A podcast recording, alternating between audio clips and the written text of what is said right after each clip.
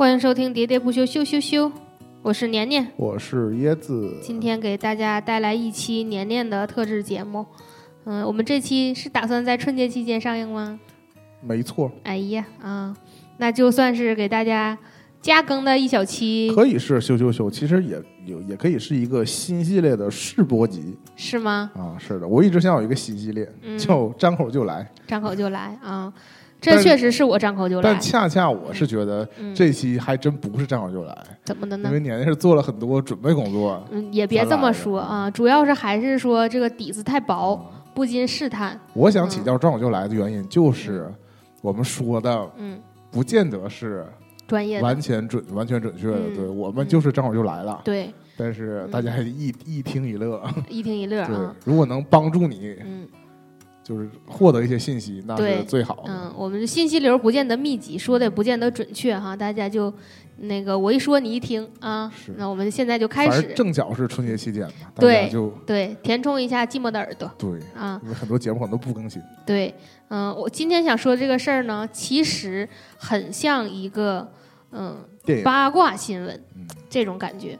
嗯，就这种事情呢，我觉得就是只听过没见过。嗯，但是就是因为这个整体的这个事情的走向呢，引起了我非常大的兴趣，所以我才决定做这期节目。是我主要是非常好奇，就是这件事究竟为什么后来变成了这样？嗯，这个是我最初想做这期节目的动力。我觉得年年每次找这种选题的角度呢，都很有这个好莱坞制片人的感觉。是吗？对，嗯，就就在我决定做这期节目之后，包括之前那个坏血那个也是，对啊，包括那个。学术造假那个，嗯，小岛，什么什么五个字儿那个，对对对对，就是你懂吧？我懂，就是都非常有这种感觉，是吧？嗯，感觉都是那个奥斯卡这个，起码就是提名就是肯定那种片儿，是不是？对，没错。嗯，我们今天来讲一下这个，我我把这期起名叫做 GME 的登月之旅。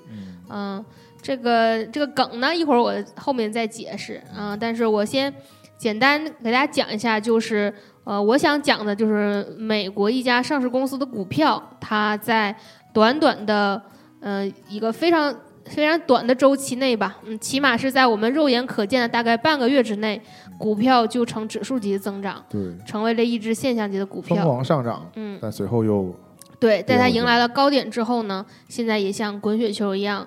股价又跌落，但我们现在主要呢，想先讲一下这个故事的前半段儿。这后半段呢，嗯，这么这么我这么讲，其实有有点坏。就是你看，我今明明用了很多跟经济学相关的东西，但是这个时候呢，不得不说一下，这个经济经济学 都是马后炮。对，通常被认为都是马后炮。而且这个事件就是在发生之后呢，才会有经济学的介入，然后来分析它是一个什么。而且大家用不同的理论都会解释它。对。都能解释，都以自己的理论来解释它为什么会发生这种情况。对，啊，那我们也来就有一点自己的小解读啊。我们先来还原一下这个事件，呃，先介绍一下这个当事的公司叫做 GameStop。对，这个 GameStop 公司呢，简单来说，它就是一家游戏零售商。对，啊，然后它发行的这个股票呢，是在二零零二年的二月十三号上市的。嗯，距现在能有。快二十年了吧，对吧？然后，嗯，这个我们随着这个市场的这个发展呢，大家也看到了，现在尽管这个游戏行业蓬勃发展，但是整个这个零售业在这互联网大潮浪潮的冲击下，还是在逐渐式微。对，游戏大部分都买数字版。对，嗯，就各种各方面的原因吧。然后它的股价呢，在刚上市之初大概是二十美元左右。在整个二零零二年到二零零七年之间呢，一直是在二十到五十，然后五十到二十啊，到二十五吧，然后到六十上下徘徊，一直在这个区间有一个这个波动。当然它有峰值有峰谷，但你看它整体这个波动，也就是不超过它这个初始发行价的三倍左右吧。到二零零八年的时候，达到了它这个前期的历史最高点，就是我刚才说的六十多块钱。然后零八年的时候，大家都知道这个整个是金融海啸，次贷危机。对，然后它的股价呢又回到了它这个二十美元左右，在这边震荡了一段时间，一直到二零零三年的时候又回复到了六十美元。嗯，到呃，但是它从二零零三年到二零零六年呢，逐渐就是从六十又跌到了三十，一直是一个缓慢下降。嗯，当然这个跟你整个这个上市公司的这个业绩水平也是有直接相关的。嗯，并没有任何特别利好的消息，但也没有特别利空的消息。它就是一个非常普通的一个很很普通的一只股票，它也没有它也没有特别好的发展。就是如果它特别好，它就会一直涨。它跟其他普通的线下零售业的呃相关性，嗯。来讲哈，甚至没有那种就是周期性啊，嗯，甚至没有，对，嗯，它就是跟普通的零售业就是，让它完全受这个游戏当年发了什么大作，他可能跟着对。就能涨一点点，但可能也有可能对，但他自己本身呢，我我这么讲，他就也不是一个非常进取的公司，嗯，他也没有寻求一个更好的。就线上发展的方式啊也好，什么也好，可能在他这个完成这上市，然后初步的扩张之后呢，整个就是一个营收平衡的状态，对，稳定发展。但是他又又无法直接面对这个互联网对他带来这个冲击，嗯。然后从一六年到二零二零年呢，这股价是持续走低的，就是相当于我说它从三十美元一直来到了二零零二二零二零年的四月三号来到了股价的最低点，嗯，是。二点五七美元啊，那已经很低了，非常非常低。嗯，是，所以这个是它的历史最低点，是二点五七美元。嗯，在这个过程当中呢，发生了一个什么事儿呢？就是说有，嗯，在我们这次事件的这个第一个相关人物就出场了。嗯，在一个叫 WSB 的这个论坛上，这个我一会儿来讲哈。有一个叫，呃，Deep 嗯 Value 这个用户，嗯，他呢。就以呃，从二零一九年开始，就以比较低的价格这个买入，呃，这只股票了。这是我们目前出场的第一个人，他是一个怎么说呢？觉得这个股票被低估了的人。嗯，我我现在我把这个整个这个股票吧，我简化来说，就是假设这个 GameStop 它发行的一个东西是一个游戏卡带，嗯，这个叫 GME 这个东西呢，实际上就是一张游戏碟。啊，呃，在市场上发行这个 GME 呢，嗯，它是有价格波动的嘛。当然，就是说大家都看好它的时候，大大家都想玩它的时候，它它价格就高；大家都不看好，说这游戏垃圾，它价格就跌下来了。但是这个，呃，D DFV 这个老哥呢，一直觉得这个这 GME 这游戏盘未来还是有发展，还是会涨。还他他觉得就现在这价便宜，我还是买。对对，那我先买了它，将来对它就会涨价了。对，嗯，他是这样，他就手里有点闲钱。这个这个老哥这个名儿呢，就是虽然刚才自己我把它瞄掉了哈，但实际上他的这个名字直译过来就是他不信价值投资这个事儿，但他实际上在做的其实是一个价值投资的事儿啊，反正非常搞笑吧。他在哪发发的这个帖子呢？是在一个叫。呃，华下注华尔街就是刚才说的 Wall Street Beat，WSB，嗯，这是 Reddit 的其中一个板块嗯，在 Reddit 相当于美国贴吧，美国贴吧，嗯，在这个板块嗯，大家大家就玩的是一个那个什么游戏呢？就是大家在这个板块畅所欲言吧，都是一个。唱衰华尔街，就是在嗯，明白，就是那边是资本大鳄，他们成天投这投那，我们就是哎呀，你看他又干啥啥啥了，屌丝心态，就是我觉得对比，就是我们的知乎跟贴吧的区别，对对吧？就是知乎都是精英言论，对，但是贴吧呢就都是这种，是有一点这种那个爱嘴臭的老哥，散户的天堂啊，这个，但也不能排除当中也有民间高手，对，有一些民间高手，刚才说这个呃。D D F V 这个老哥就是其中一员嘛，啊，然后这个就是因为大家就是已经形成了这个默契的嘴臭环境，所以呢，大家经常在上面晒出的东西就是他们其实不做价值投资，他们都是孤注一掷。像赌徒一样，把这个钱呢，就是他们就是热衷于，或者是热衷于发帖的人，热衷于干这个事儿，就是我就这就是我就梭哈，对，only live once，对，人就活一回，对，人就活一回，他就是秉持着这个 YOLO 这个观念呢，觉得要么发财，要么穷死。这个换成那个那那句话就是要么。跑车嫩模，要么下海干活 啊！我还真没听过，没听过，我以为是搏一搏，单车变摩托啊，也有这个说法，反正就是赌徒心态嘛。嗯，对，嗯，所以呢，在这上发帖的用户，除了发说看看我赚了多少钱之外，还有赔了多少钱？对，还有赔了多少钱，就是也愿意晒出来，就不是说哎呀那个三五个两五个的，我们的戒赌吧？对，差不多就是这个意思。所以就是就是就是因为是这样轻松的那个环境呢，大家就是这个言语的尺度其实有一些拉大了。嗯，你知道，就是说的时候呢，就是言语有一些激烈。嗯，说你看，就是我就哥投的这这支，绝对那个能赚。但你看，我觉得这就是美国人的性格。啊，你在日本就不会发生这种事儿。太谨慎了。啊，嗯，美国就这样的老哥还挺多，而且这样的老哥还学会了上网。我都想到了，就是那种成天没事酗酗酒。对，就是除了上酒吧去吹牛之外，剩下就是在这个论坛里吹水。对，喷子学会了上网。对。然后在这个过程当中呢，就有一个大佬，嗯，也跟那个刚才我们说的这个 WSB 论坛里的小哥持相同的观点。然后这个大佬呢更有钱，这大佬以前做了一个网站，手里头就是挣了点钱，嗯，然后就是变现了嘛，相当于那个就我们以前不讲过坏学里头有一个有一个这个初始的投资人不也是这样的吗？就是手里头有很多钱，对他从原始的公司一脱离，自己已经就是有点像那个。嗯，叫什么？财务自由了啊，手里有钱。他呢，就大量的其实买入了这家，买入了 GME，这手里囤了老多这个游戏碟了啊，这个货。这个你等着有一天它涨起来。对，就是因为他买嘛。不用涨多，它涨回二十，对呀，就挣了。因为他买，他资金量大，然后他就把自己买成股东了啊。就是我买这么多游戏碟，我干脆自己开店也也行了。就我我这这家店我说了算，对吧？所以这个股价呢，就有一个小幅的拉升，嗯，然后在这个拉升当中呢，这个这个买股票这个人，财务自由这个人呢，本身也也有这个参与经营的意愿，嗯，他就是也想把这家线下经营的这个门店打造成那个线上线上的啊，对标亚马逊，我啊，对吧？那我觉得亚马逊的自身难保。对，那个。啊，除了亚马逊还有什么？就线上平台啊，易贝对，就类似这种。然后，但但本身他经营的就是卖游戏碟这个生意嘛。然后我买这买的是这，我手里头持有的是一堆游戏碟，但是就有人来唱衰他，你这游戏垃圾，不值钱，夕阳产业了，根本不值钱。现在没人买实体盘了，嗯，主要是这个意思。啊，然后在这个期间呢，他可能股股价曾经。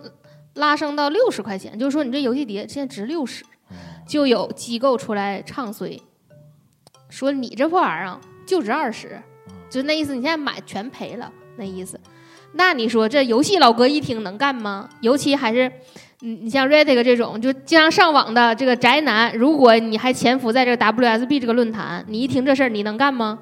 是我不得占这个游戏公司，对不？我就我就信这游戏盘绝对能涨。持有大量这个他的股票呢。当时没有那么多人持有，但是有人出来刺激我，说我这个就值，我不行，我就是为信仰充值。我现在我就觉得我就得干他们，他们谁说的？谁说你根本不懂游戏？你知道什么游戏？你说值二十就值二十啊？那我不能干，嗯，买都给我买，ULO 吗？对不？我把我所有钱就买。他就号召了。其实没有任何人号召，但就是对我现在，我现在回想，如果没有这个机构那么刺激，嗯，那也不一定有。其实有个大背景，嗯，是因为这个疫情原因，美国不是给每人发了这个补助嘛，现金支票，对，所以就是很多大家手里有钱，对。对，不然哪能买得起呀？对。对不？死宅买游戏得了，还真买股票？对啊，你发我钱我就买游戏了，我不会买股票。对呀，对，然后。整这些老哥们就开始买，然后我我给大家说一下这个整个这个股价的走势哈，在一月二十号的时候呢是三十九块三毛六，一月二十二号就是六十五块因为这个美国股票没有涨停，对，所以他们有无限的涨，无限的跌。它应该是对大盘影响达到一个百分值的时候有熔断机制，熔断。对，嗯，然后在一月二十六号的时候呢，股价来到了一百四十七块九毛八。嗯，在要是我，我就判断我这时候就卖了。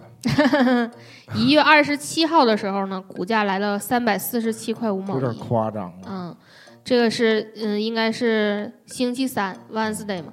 一月二十八号，股价来到了一四百八十三块钱。嗯，这个时候华尔街就要出手了。对，嗯，这个时候呢，就已经有很多家公司不行了。嗯。这个时候我一会儿再给你讲，就是说华尔街在这当中为什么不行了？嗯，为什么不行了？嗯，等到星期五一月二十九号的时候呢，这可能一开盘的时候就开始出现了拔网线的这个事件。嗯，其实我觉得普通我们的我这边的网友，嗯，都是在这个时候，嗯。关注到这件事儿，对，如果你不是关注金融的人，对你只是关注互联网发生的一些八卦事儿的时候，对，大家这个时候发现美国原来也拔网线，对，就是就是在它股价达到四百八十三的时候，它甚至它也只是一只小盘股，它并没有那么大的资金体量，只是说有很多闲游资冲进来了，嗯，这件事情呢，就是当这个股价达到四百八十三的时候呢，依旧是，嗯。依旧是只能小幅影响到这个整个大盘的一个事件，呃，或者我们只能称之为就是一次事件而已。它后续的这个这个怎么说呢？它带来的这个恶劣影响呢，还是影响比较广泛的。如嗯，就是说你如果不没买这只股票，你也没持续关注它，它即使达到了这个股价，它其实并不扎眼，对对吧？嗯，你除非你去看它的 K 线，嗯。我在查它这个 K 线的时候，老费劲了，就是因为它后续股价拉太高，把前面都拉平了。比例尺不太 不太能适用。我得对我得使劲往前倒，才能把那个尺展开，不然的话，你前面就是一条直线，然后这边也是一条直线就上去了。嗯，整个这个。但这个股票也特别像，不是说每个人都有三分钟人生高光嘛？对。所以过去那一周就属于这个股票的高光时刻。嗯。然后我我来我来给椰子讲一下，就是你这个 GME 这游戏盘究竟值多少钱？是，嗯，你心里头有一个这个。这个始终都是我质疑的点嘛，就是我为什么一直不信这个资本市场的事儿？嗯，就是在于这儿。嗯，就有一个比较粗糙来衡量它的这个呃究竟值多钱的这个方法，呃，在嗯金融领域嘛，有一个词儿叫市盈率。嗯嗯，它的计算方法就是用。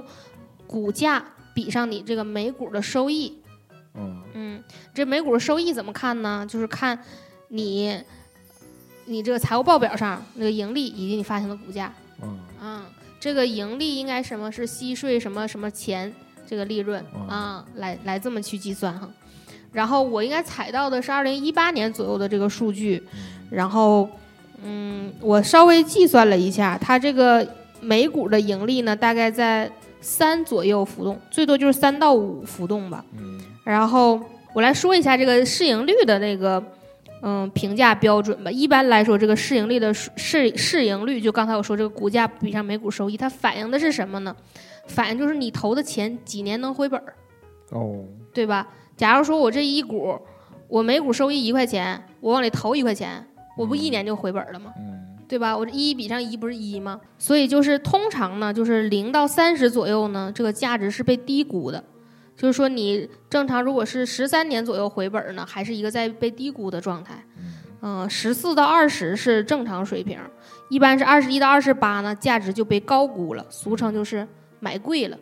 哦。嗯，如果是二十八以上呢，就反映这个股市已经出现了这个投机的泡沫。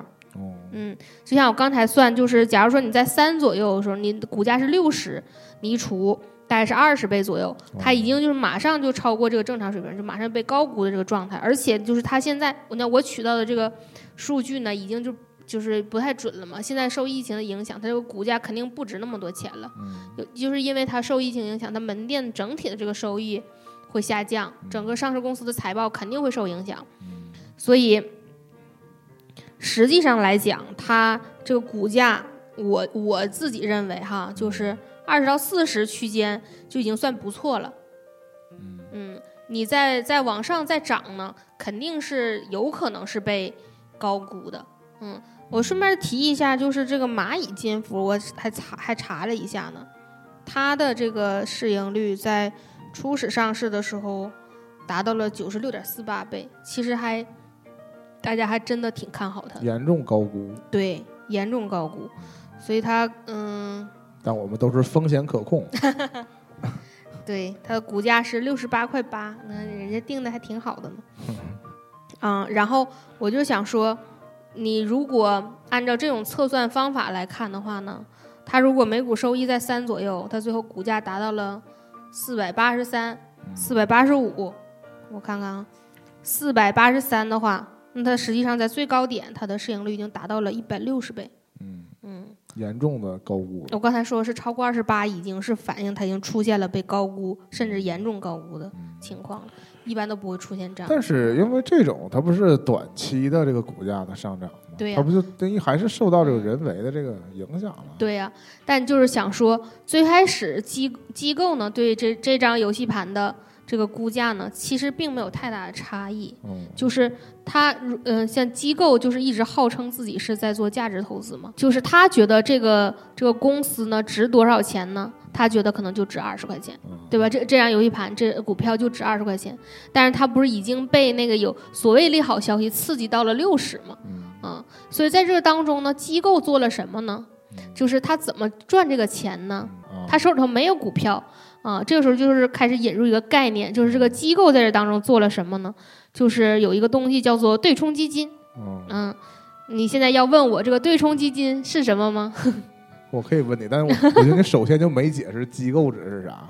机构啊嗯啊，机构和散户区别主要是在这个资金体量上，你究竟手里头是有十万、一百万还是一百亿这样的差别。嗯是，嗯，但是你刚才只只是说他并不持有股票，对对吧？他持有的是钱，对，他是要拿钱生钱。嗯嗯，怎么生钱呢？这个就非常逗了，就是有人呢手里头买了这张游戏盘，嗯机构呢现在手里头没有这盘，嗯但是我还想拿这事儿赚钱。我觉得就是你现在市场上流通这个盘，你说流通六十块钱，我觉得不值六十，嗯你这盘先借我，你现在不不用吗？你是不是这段时间也不用？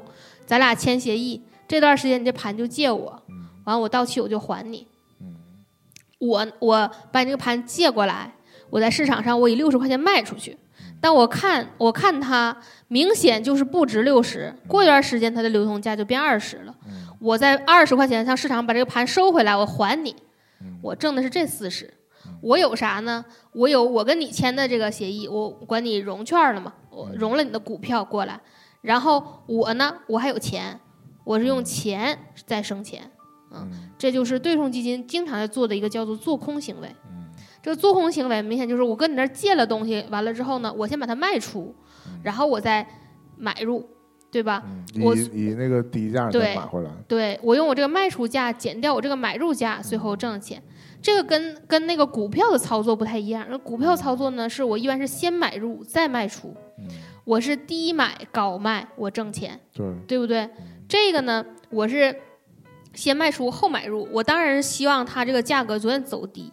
你你其实想想，就是这个股价上下波动，一定是有上有下，但是通常呢，你可能达到一个怎么说？怎我该怎么说呢？就是我我这个股票持有它的时机，嗯你一定是在低价持有它，你你在高点的时候你才算是挣钱。我不管你在高点卖没卖，但是你肯定是低价得买入，但你这不就占有资金吗？嗯他就是看准了说这个东西在高价的时候。高点的时候，高点的时候，我觉得你不值你你这个价，我这是对冲风险那种方式，我觉得你不值这个价，然后我利用我的这个资金的优势呢，我把我把这个从六十到二十的这部分钱赚了，嗯啊、他主要在做的是这样的事儿，这个呃风险对冲基金，我可能解释的不是很准确，但是，呃，他在市场里头这些行为呢，我就通常以做空为主。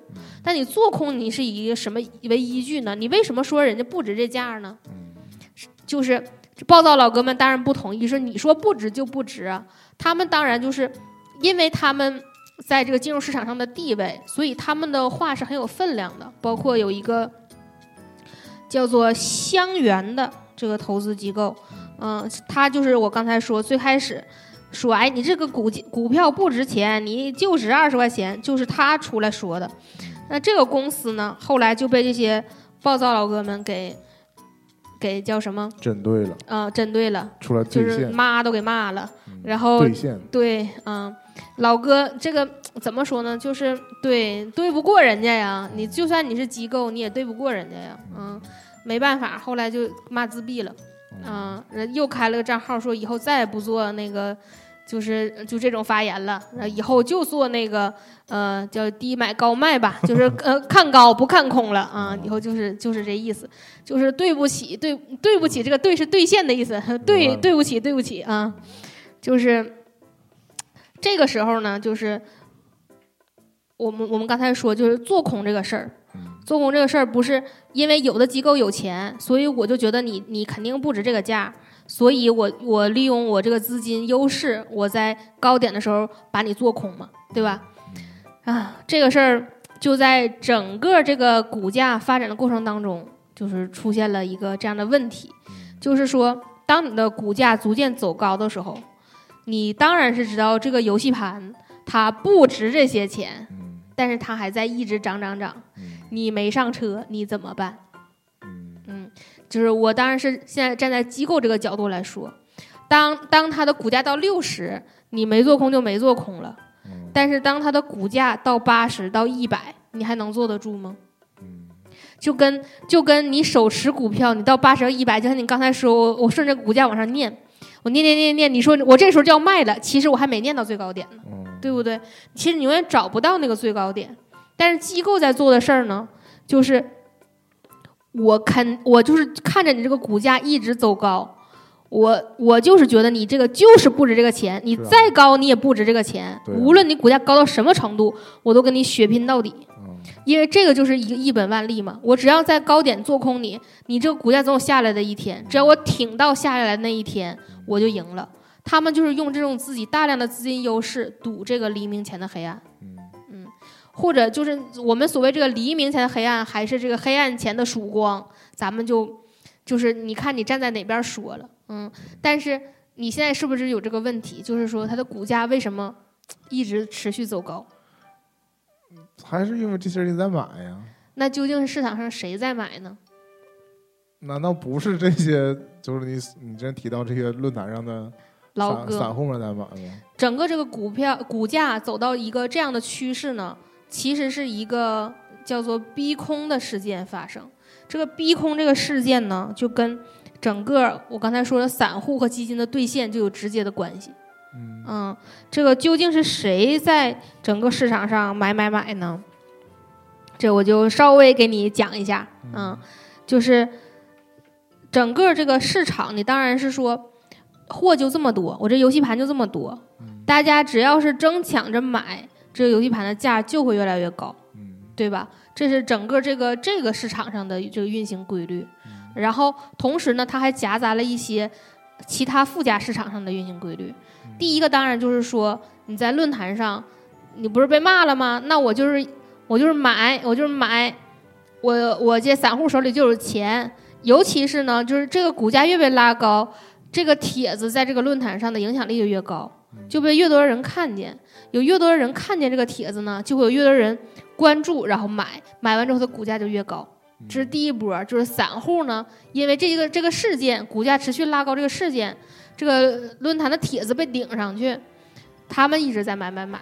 就是而且这个就像我说的，这个整个这个论坛那个氛围就是这样，就是老子就是不信你的邪，我就是要一直买。嗯，散户买买买这个手肯定是没停。其次呢，就是。手持空单的机构到期平仓就是这样的，这不是啊？这个我懂了，嗯，就是刚才你说到有一些机构的本身是要做空的，对，但是股票是借来的，对呀，这不是我跟你借的游戏盘吗？他借这个期限到了，他应该还给还给这个原始这个股东了，对，这时候他没有办法，他只能。以这个高价的股票买回来还回这个，对我就是就是说我我可以怎么买到这个股票呢？我一个是说我到市场上去问有谁卖股票吗？谁卖股票这个事儿就是就是那我肯定卖的要比市场价高啊，要不我为啥卖呀？对不？那你再一个就是你自己到市场里去买，你到市场里去买，你这个股价就承受这个，对，你就变相炒高了这个价格。你对你也是付出这个钱，相当于你做空这个钱全都买股票了。因为你做空的时候，你就是大量对接接卖出的才对才做空，然后你现在还要大量回收，对，然后你又助推了这个股票上涨，对对。然后第三波呢，就是像我最开始说的那个 DFV 这个老哥，他其实呢不但买了这个股票，买了这个游戏盘，我还买了一个期权。这个期权呢，就是我我看这只股票涨，就是这样，就是这个期权是需要你给我解释一下啊，就是我现在买了这个权利，我就是咱俩就中间这个有一个当见证人哈，就是那个我我看涨这只股票，要我赢了的话给我钱啊，我要输了的我要是它要是跌了的话，那我就赔钱。这意思就是我不但买了这个股票本身，我还买了它的看涨啊，嗯，我还跟别人打赌了啊，打赌了。当然就是在这些东西的背后，有很多做多机构、冒充散户、混在市场里浑水摸鱼，否则就是就算是因为疫情放水。也不会有那么多散户，也没有那么多钱。就是说有很多散户，但是散户手里没钱。啊，就算是你因为疫情放水，他也不可能有那么多钱。嗯，能够足以嗯控制股票市场。嗯嗯，毕竟对于股票市场来说，这些钱都是零钱。对对，嗯，那这不是花开两朵，各表一枝吗？在这个时候，机构怎么办了呢？就是我这个这里的机构机构主主要就是指这些做空机构。你这个股价一路走高，明显这个做空的机遇就是在逐渐来临。嗯因为它股价推得越高，就越即将到达它要下跌的这个点。我就是我，那我就我作为做空机构，我无论在哪个点买入，我这个做空都一定会成功。嗯，这个时候呢，机构要就做空对冲基金，这个机构要做的大部分的事情，就是不断的持仓，不断的做空它，不断做空它。但这不就是两边不就对上了吗？就是我如果。做空就看是做空的这边先挺不住，先崩溃，还是说那个看谁先没钱？嗯，买甚至 看买股票的人先没钱继续买了，对，他就会跌下来，跌下来做空那边就马上扭转了局势。对，嗯，就是这个黎明前的黑暗就这样。要不为什么会出现拔网线这回事儿？嗯，不让这人买了，对，一些强硬的手段就阻止你进行这个买的交易，对，让这股票就会跌。对，所以很多人出来发声说这件事儿的时候，当然是就是一直在说这些机构在华尔街以及整个证券交交易市场上扰乱市场秩序，已经被惯坏了。对，无法无天。这个这个事儿我讲明白没？到现在，嗯，可以，经过剪辑应该可以明白。应该是可以明白是吗？不是，这个在于大家听的认不认真。就是如果你想明白。对，能听明白。还是 就是，我觉得整个这个不建议大家一边开车一边听 容易走神儿，是吗？嗯嗯，我觉得整个这个过程，我自己在复盘它的时候是非常精彩的。啊，起码比一些国产商战剧要强的很多。因为国产剧里面突然就是一个电话打过说继续买，继续买，也不懂说为什么要继续买。对，反正就看两边都继续买，这玩意儿我就继续卖。对，嗯嗯，我我接着往下推进这件事情呢，就是就事情已经达到了一个这样失控的状态。那呃，我从我搜集的资料有一个分析，我截取人家的结果哈，嗯，有一个分析就是说关于这件事情的走向呢，究竟。就是有几个方向，嗯，大大致就是有以下这几个方向。但是我的总结呢，就是还是看谁的头铁，哦，对吧？这个逼空行为，你怎么才能达到这个最后这个点？是，还是看谁的头铁？但我觉得，那你还是资金还是重要一环呢。嗯，这个你比如说你散户视角来说，我当然不服气了。对呀。但是呢，我最后就是没钱再往里投了，就是我是不可能倾家荡产。对。就是继续跟着赌呢，或者说即使我倾家荡产，嗯，我也赌不赢这个有钱人，对吧？那种这种感觉。对，但是但是非常刺激大家的就是这个刚才我说的这个出场的第一个人物，这个 DFV 这个老哥，他呢大概是五块钱左右的时候买的，嗯，啊，他大概买了五万美金，啊，整个就大，那你他这五万美金应该是一方面买了股票，一方面买了看涨期权，嗯。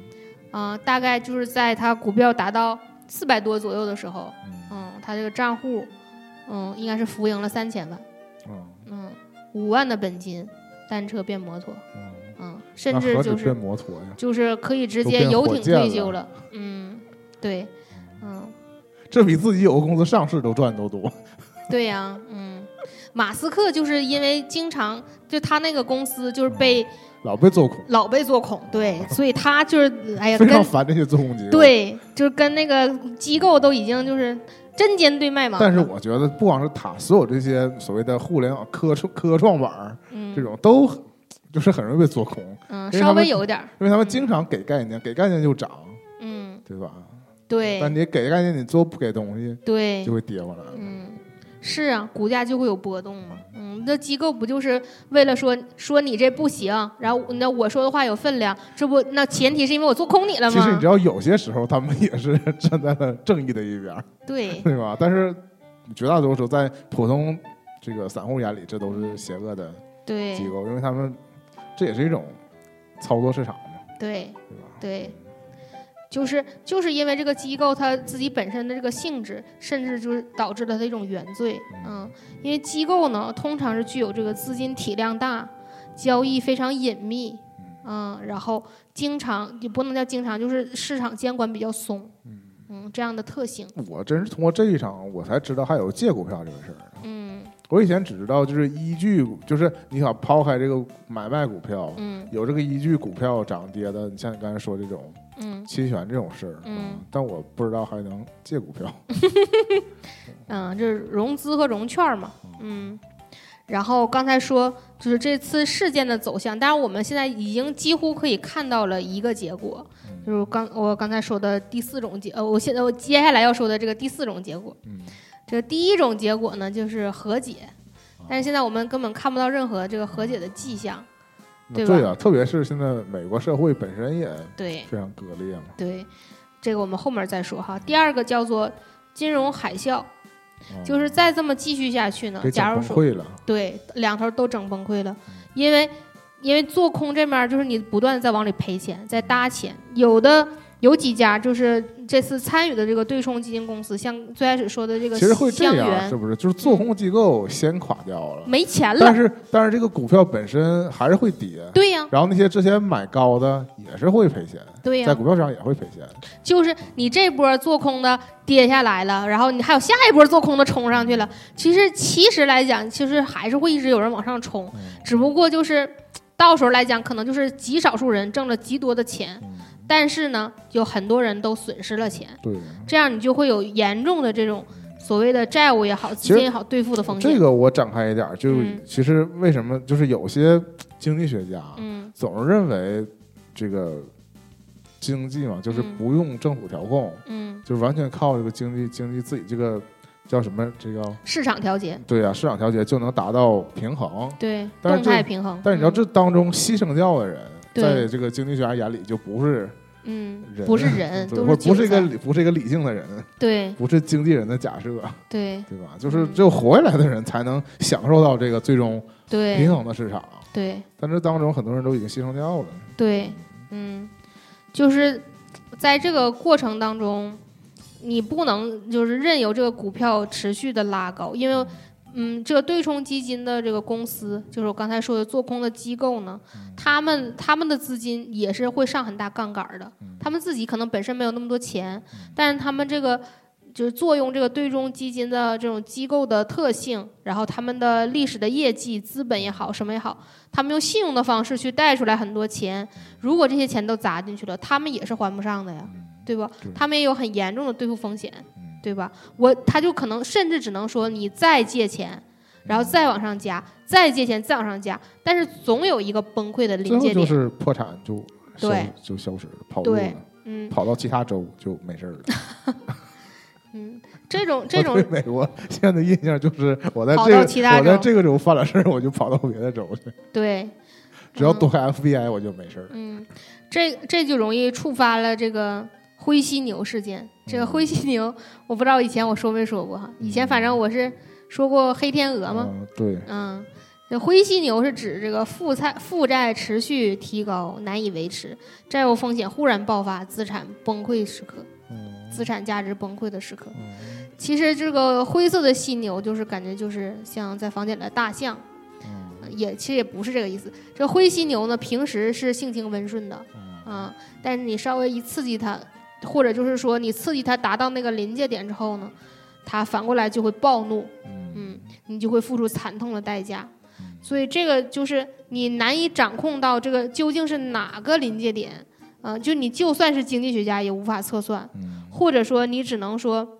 你达你现在到二零二一年了，你只能测算二零零八年的金融海啸究竟这个临界点达到多少的时候，但是你在当时你是没法测算的，嗯，对吧？对，嗯，都是事后，都是根据事后，统计学，甚至你在当时，你假设你测算出来，你也没法控制它，你没法真的去控制它，对啊。不，发生这样的事儿。因为这个都是人的行为，而且是就是大家都有这种从众心理对。造成的。对，嗯。就其实实际上，因为你首先假定人都是理性的，嗯，但实际上人在这种时候都会失去理性，对最后都是孤注一掷，像我回到开头说这种，对对吧？因为你已经面临的角色就是你要么赢，要么死，对所以这个时候大家考虑的就不是出于理发自理性的考虑了。对，嗯，然后。嗯、第三个这个事件的走向呢，叫监管介入。我给它一个定义，叫“大哥平事儿”。嗯，就是这个监管呢，通过介入的方式呢，把嗯怎么说呢，把这个股价调控下这有。点中国特色呀。嗯，这个市场行为是这样的，就是说你为什么会东西越买越贵，还是你这个嗯、呃供求关系嘛，啊，供应不够充足，你市场上没有那么多股票。这监管介入呢，主要是控制这个上市公司是，有形的手也得也得出来。对你让他多发行一些股票，嗯，然后把这个股就相当于把这水冲淡嘛，啊，大家这个不管是做空机构也好，还是购买的，让股嗯，票市场上的股票变多，对。它的股价也会降下来。对。像对你刚才说这个游戏盘也是，对多买点游戏盘，对，再多卖点儿。对，嗯。就是这个意思。但是从目前来看呢，这个监管的介入呢，只是说不要有人破坏规则，而没有达到就是这么精细的管控吧。嗯，因为你管的太严，就会被认为对过度干涉市场，对呀、嗯，所以这个事情呢，不可避免的走向了第四个方向的发展，嗯，叫胳膊拧不过大腿。哦我给它的定义就是韭菜买单，嗯，就是散户终究还是干不过机构。嗯，就像我刚才说的，是谁在买买买当中，嗯，就是第四个机构，就是多头机构，就有很多机构呢，看着它有逼空的趋势，看着他们针尖对麦芒，两边对上了，明显这个股票就是拉高的趋势。我在这个时候不火上添一把油，我不挣这个钱，我不是傻子吗？我是有钱我就跟进买。在我这我的感觉里，我的偏见，我觉得华尔街就都是干这个的。嗯对，嗯，金融市场就是要把握机遇嘛，嗯，当然就是你如果没有找到你的那个出场就是退场的时机的话，那你当然也很也是有很大的这个资金风险的，啊、但究竟这个华尔街这些人聪明究竟聪明在哪呢？就是你这个进入和退出的时间是非常重要的，啊、当然这个 DFV 这大哥呢给我们展示了这个。嗯，这事情的发展呢，不但有人的选择，也有历史的进程，对吧？他是五块钱左右买入的，啊、他可以把自自己这个账户呢拉高到这三千万的价值，同样呢，他也有跌回一千八百万的时候，他可能，可能还会有再有跌的时候，但是就目前来看呢，就是对他来说，对对于这个入场非常非常早的人来说，他这五万块钱，他的这个资金的。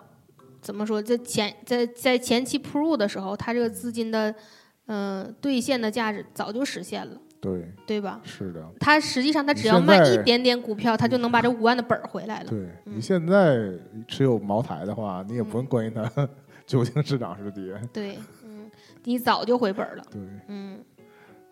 嗯，所以就是抛开这个第一位入场、第一位出场的这位大哥，他因为冲入的非常早，但是像他一样冲进去那么早的人非常少，更多的人是在后续，对？是嗯。后来这事儿爆发之后被煽动起来的对。普通网民。我以前曾经看过一个视频，那个视频主要讲就是为什么有很多人买股票都是赔的，嗯，就是有非常多，大概百分之八十的人都是高买低卖。都是在非常高的地方买的，嗯，他们可能一直持仓，可能也没卖，有的割肉了，但是那你你那个你很高的价格买的没买到多少股，你你现在在卖，你根本回不来那么多钱，对，你可能只能就是持仓嘛，啊、但是你已经投入进了非常多的沉没成本在里头，所以大家的股票都是赔的，只有很少的一部分人，啊，我那只能是人人数呗，嗯，不是资金量，有很少一部分的人，就最终被埋进去的还是韭菜，还是散户，嗯，尤其是那些假设你在四百买入的人，你可能渴望着它涨到一千，但它最后在四百八的时候，你如果没卖，甚至如果你在四百八十三买入。那你你现在这个股票的价格可能已经跌到了一百多块钱，嗯，永远回不了本儿。对，嗯，呃，这件事情呢，其实我我觉得我们可以稍微延展的出来说一下，就是说为什么现在会出现那个散户和机构对着干这样的事情？我觉得以前呢，在国内呢，当然是就是不允许有这样的事情发生，就是说你荐股。或者就是你啊，分析这种都是被认为是个操控市场的行为嘛？他自己不买没事儿吧？就不算，就是就不能建就所谓老鼠仓嘛？就是我公开推荐股票，但我自己或者我自己的这个我自己内部的人是不能买。嗯，就是我明知道我对外说我看好它，然后我也买它，那这种肯定是不行。所以就是，或者说我跟这个企业有有交易，直接利益关系。对，是他找我来，我然后我在外面狂吹这股票能涨，能能能搞。嗯，然后帮帮助这个企业做高了股价，这种肯定是不行。就是说，可能路演是合法的，但是说你。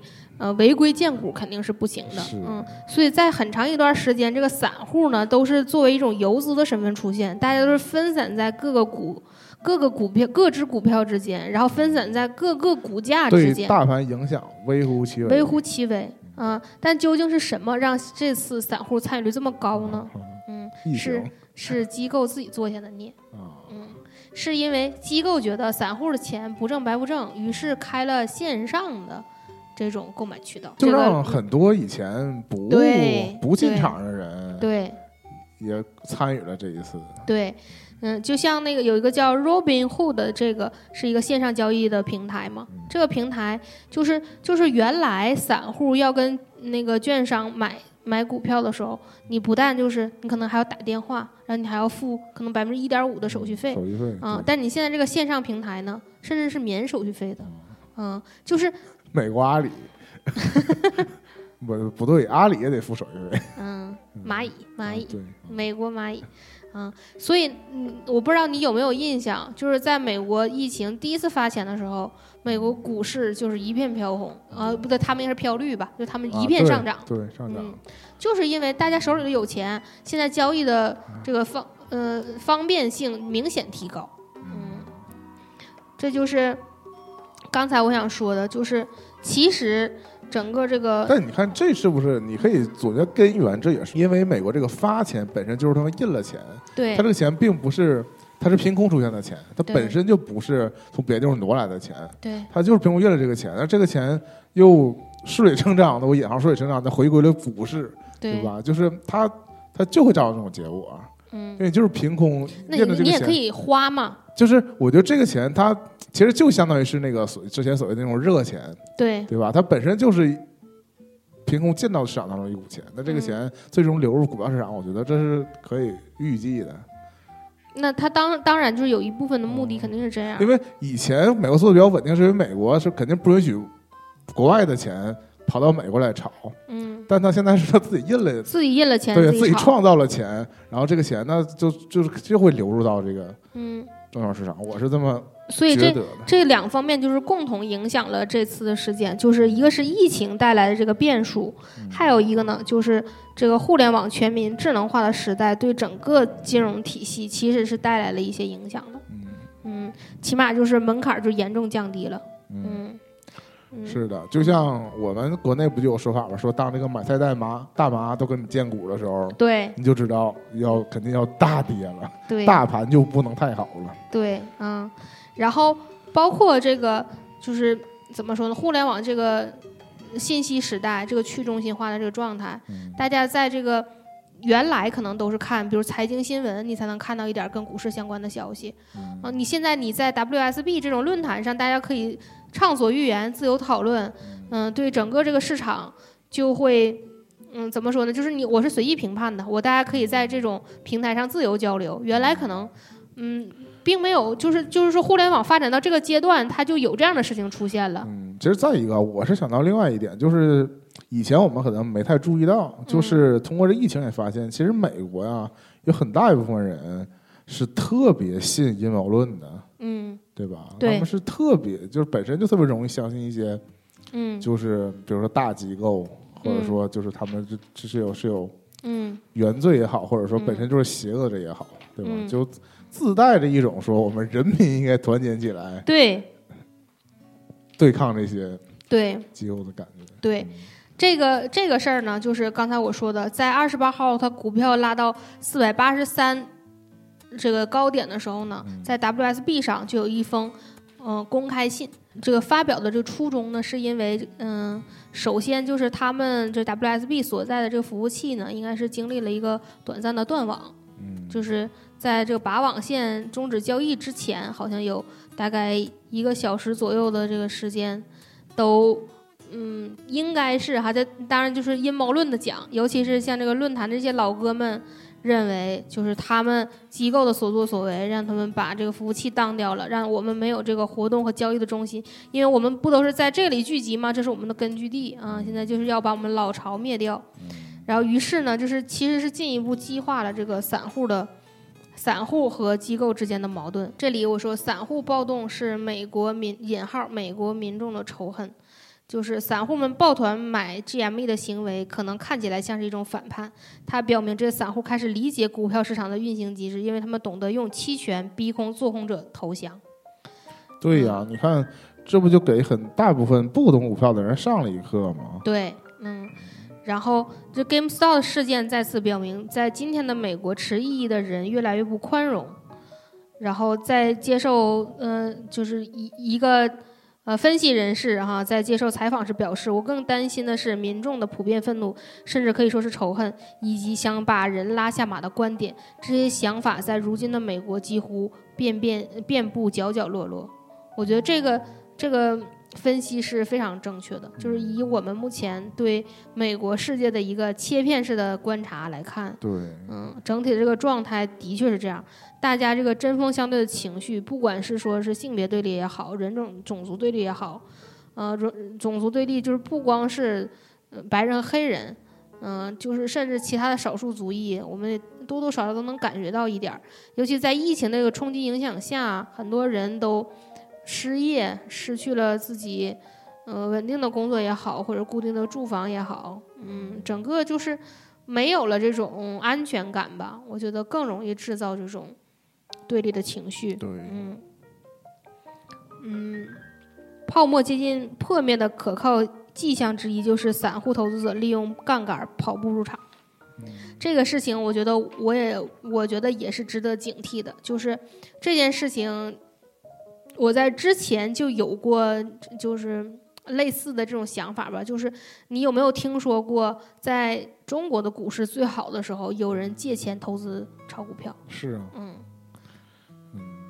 就是你总觉得你比别人更快一步，或者更早一步，这个，嗯、或者说你你觉得你自己本金不够，你就其实这。个想法很容易理解，因为大家都普遍认为肯定会涨，对这，样我只要涨了，我就我肯定能把这钱还还上嘛，嗯，对吧？对，嗯，但实际上，包括日本的这个泡沫经济，大家这个贷款买房也是对自己的这个远期收益有一个预期，觉得自己肯定能还上。嗯是啊，但结果实际上这个实体经济就是破，就是泡泡都破了。嗯，我最近这几个月发现的是，人人都在买基金。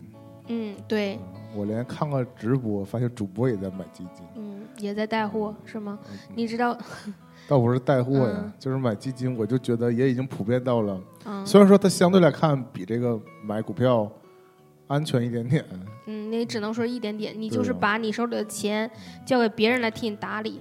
你知道现在基金经理甚至有饭圈化的行为，就是因为这个事儿导致，就是因为我很惊讶的是，我本身在微博上看到这些，我觉得还还还好，嗯。但就是我连直播平台就是就是当然小主播那当然是下沉了。啊，就是啊，那下沉到我觉得就等于是每一个手里有点钱，特别是现在，其实现在的基金，特别是互联网这种基金，已经没有那么高的门槛了。以前你到银行去买的话，就是五万起步之类的。对，现在你一百都能投，对，一百起投，十块都可以，对，一块起投的也有，对吧？对，所以，嗯，蚊子腿的肉也当然也是肉。当然，我只能希望这些基金经理们对得起他们 十几年来、几十年来。过去那个那个获得的各种荣誉吧，嗯，各种金牌儿，嗯，但这个时候我要往你的头上泼一个冷水了。但是就是我们当然都是以美国看我们自己嘛。现在说美联储已经被自己创造的怪物所困，因为如果股市暴跌，高度金融化的经济就会崩溃。美股已经非常贵了，可大家就是看不见。嗯嗯。这个，这我刚才念的这一段呢，是一个分析人士对这次散户暴动是美国民众的仇恨这个标题里头提到的一些嗯话语，我觉得其实非常有借鉴意义。嗯，不管是说他分析的当下美国民众之间互相对立这种情势，还是说整体这个世界经济因为疫情的影响。创造就是我其实因为疫情影响，我对整个金融市场是有一个非常的不安全感。那我来稍微说一下，就是刚才我提到的那封发在那个 WSB 上的公开信，他的这个文章中正好就提到了2008年的这个金融危机。哎，我是主要想插一句，是说你也没说这公开信是谁发谁发的啊，没说主语。嗯。就是有一封有一名用户发布公开信啊，我这我的消息来源并没有指出这个人是谁，明白了，他就是一个帖子的意思呗。对，嗯，但这个一定是一个高赞的帖子，因为它其实讲述了很多这个散户的心声，主要是所以是散户视角的公开信。嗯，但我不排除这封公开信是有一些多头机构做做的，就是有这么强的这个 PV 能力的，我觉得。不排除就是在我们的视角，就是营销号，对对吧？假装成是也有可能，但他其实呢，确实说出了很多散户的心声。我来把这个心声传达给大家哈，就是这作者的公开信的全文翻译如下：我十几岁的时候正赶上二零零八年金融危机，我清楚的记得华尔街那帮人毫无顾忌的行动，给我个人和我身边人的生活带来多大的影响。我是幸运的，我父母为人谨慎。而且有点疑神疑鬼，他们存了些食物。危机来袭的时候，我们家保住了自己的小屋子，就靠松饼粉、奶粉、豆子和米饭过活，熬了一年。打那以后，我父母一直有存食物的习惯，而且更新存货，保证存的是新鲜食品。而我周围的亲戚朋友就没有那么幸运了。我阿姨搬过来和我们一起住，给我家付一点房租。那时候她在外面拼命找一切能干的活。有人知道用学校食堂里的番茄酱料包做的那种番茄汤是什么味道吗？我的朋友们被迫尝过。危机最严重的时候，过后将近一年，我父亲才稳定了我们一家的收入来源，来得及去帮别人渡过难关。他请了我朋友的父亲打零工，帮忙做家事，其中有个人给我家客厅做了一个新的壁橱，还有个人给我家院子打理花草。然后后面就说了一些别的事儿哈。然后对对冲基金的 Marvel Capital 这家，我要说。你代表金融危机期间我仇恨的一切。你是一家靠剥削别家公司和操纵市场及媒体赚钱的公司。你的继续存在就等同于深刻提醒那些要为零八年危机制造的苦难负责的人，他们没有因为当年的所作所为受到惩罚。你明目张胆罔顾法律，无论是几个月前赤裸裸的非法卖空（括号告诉你的律师这是指控），就是他指的就是，嗯，可能不光是说对那个。GameStop 的 GME 可能还有其他别家，就是因为机构说做空，他发布做空报告，然后他进行做空行为，在这个论坛上就被散户指责为是非法的行为。就是你凭什么说呀？你凭什么说它不值这个价啊？你就是他们就是嫉妒这些，记恨这些机构拥有话语权嘛？嗯。嗯，还是最近无耻的市场操纵，都显示出零八年以来你们没有失去吸吸取任何教训。你可以几个小时之内把 GME 的股价打压到一百二十美元，我不会逃的。你可以花花钱买几千个 Reddit 论坛的机器人干扰，可我就是要持有。你可以让所有的主流媒体把我们（括号散户）丑化成妖魔鬼怪，我不在乎。我要尽一切能力让你痛苦。嗯，这个就是输出了一个这个观点。紧接着后面说呢？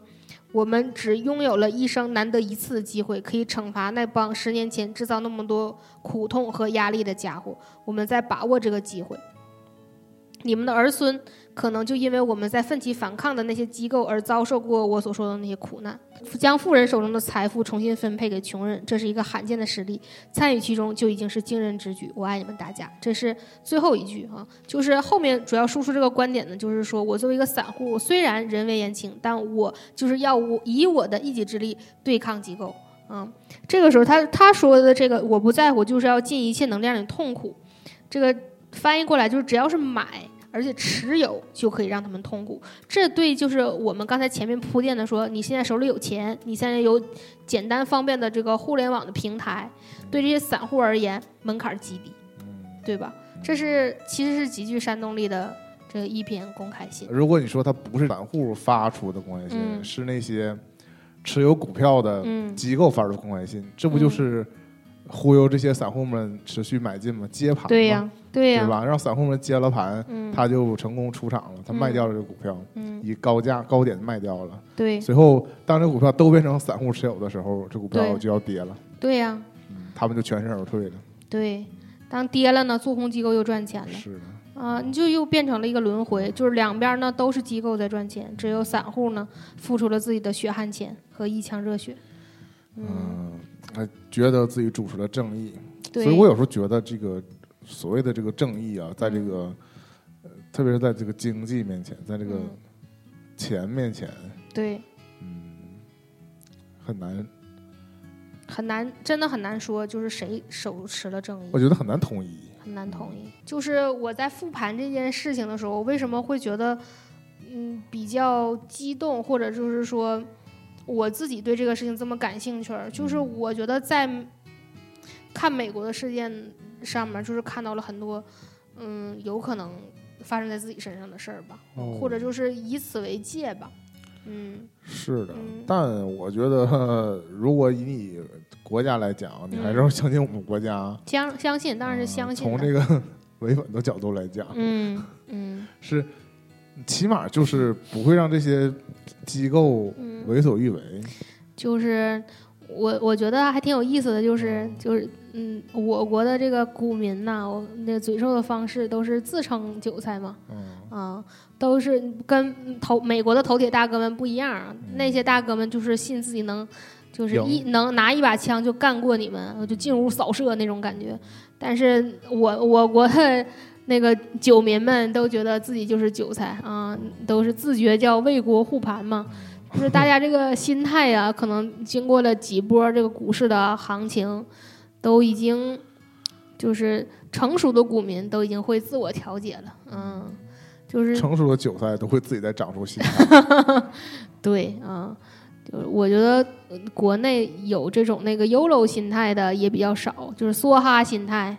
这种总体上我们比较保守，还是区域保守嗯，我是觉得我们这个人群当中，真正持有赌徒心态的人，嗯，也不是在赌股票，对，因为他们觉得赌票来太慢，太慢，太慢，对，嗯，而且特别是回过头来讲，最最基础的，我们这还有涨停和跌停呢，嗯，对，也不可能一夜暴富，对，嗯，就是这样，嗯，我过多的就是没有想说的，但是，嗯。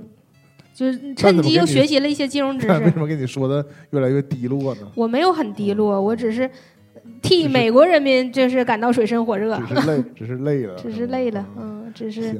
释放之后的我最后就想发出一个表情包，嗯，就是这根本不是月薪三千人该考虑的事儿。对，是，确实不是我们该考虑的事儿。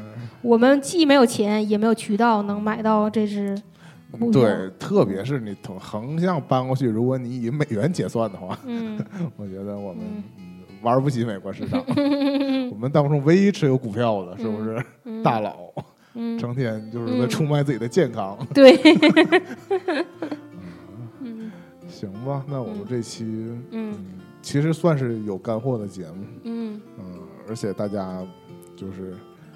给我们的我们的准备是充满了干货，但我们的目的是给大家消遣。